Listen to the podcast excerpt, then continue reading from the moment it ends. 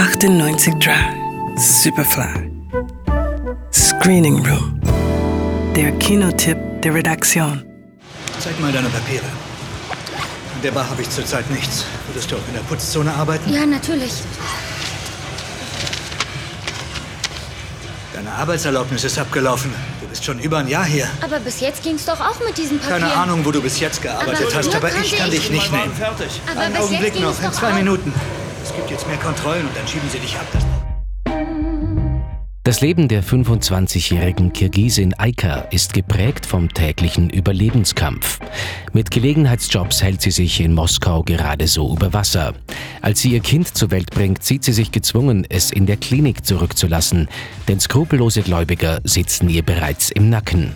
Eigentlich hatte Aika einen simplen Traum von einem besseren Leben. Sie wollte eine Nähwerkstatt in der russischen Hauptstadt aufmachen, um der Armut auf dem kirgisischen Land zu entfliehen. Doch die Realität sieht anders aus. Um die Miete für die Behausung aufzutreiben, die sie sich mit Dutzenden anderen Migranten teilt, rennt sie von einem Mac-Job zum nächsten. Dabei muss sie nicht nur mit dem alltäglichen Rassismus klarkommen, der den kirgisischen Einwanderern entgegenschlägt.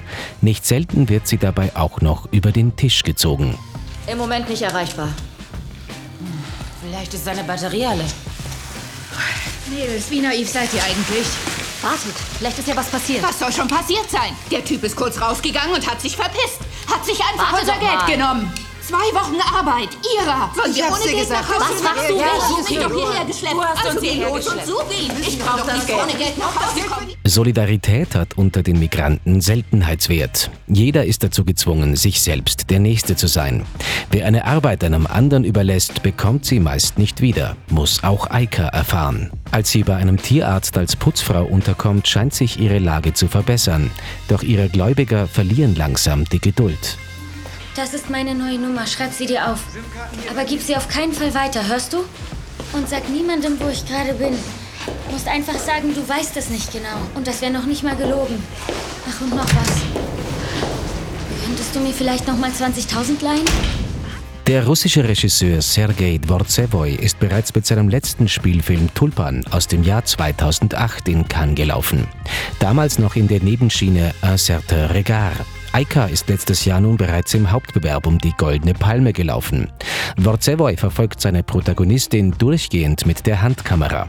Zusammen mit der perfekt choreografierten Beiläufigkeit, mit der Aika ein ums andere Mal die kalte Schulter gezeigt wird, erzeugt das einen intensiven, aber schwer zu ertragenden Sog. Selten ist der Existenzstress der ökonomisch Unterprivilegierten so schmerzhaft und hautnah im Film dargestellt worden. Dazu trägt auch ganz wesentlich Hauptdarstellerin Samal Yeslamova bei, die die Protagonistin mit beeindruckender Wahrhaftigkeit verkörpert. In Cannes wurde sie dafür verdientermaßen mit dem Preis für die beste Darstellerin ausgezeichnet. Biker, ab Freitag im Kino.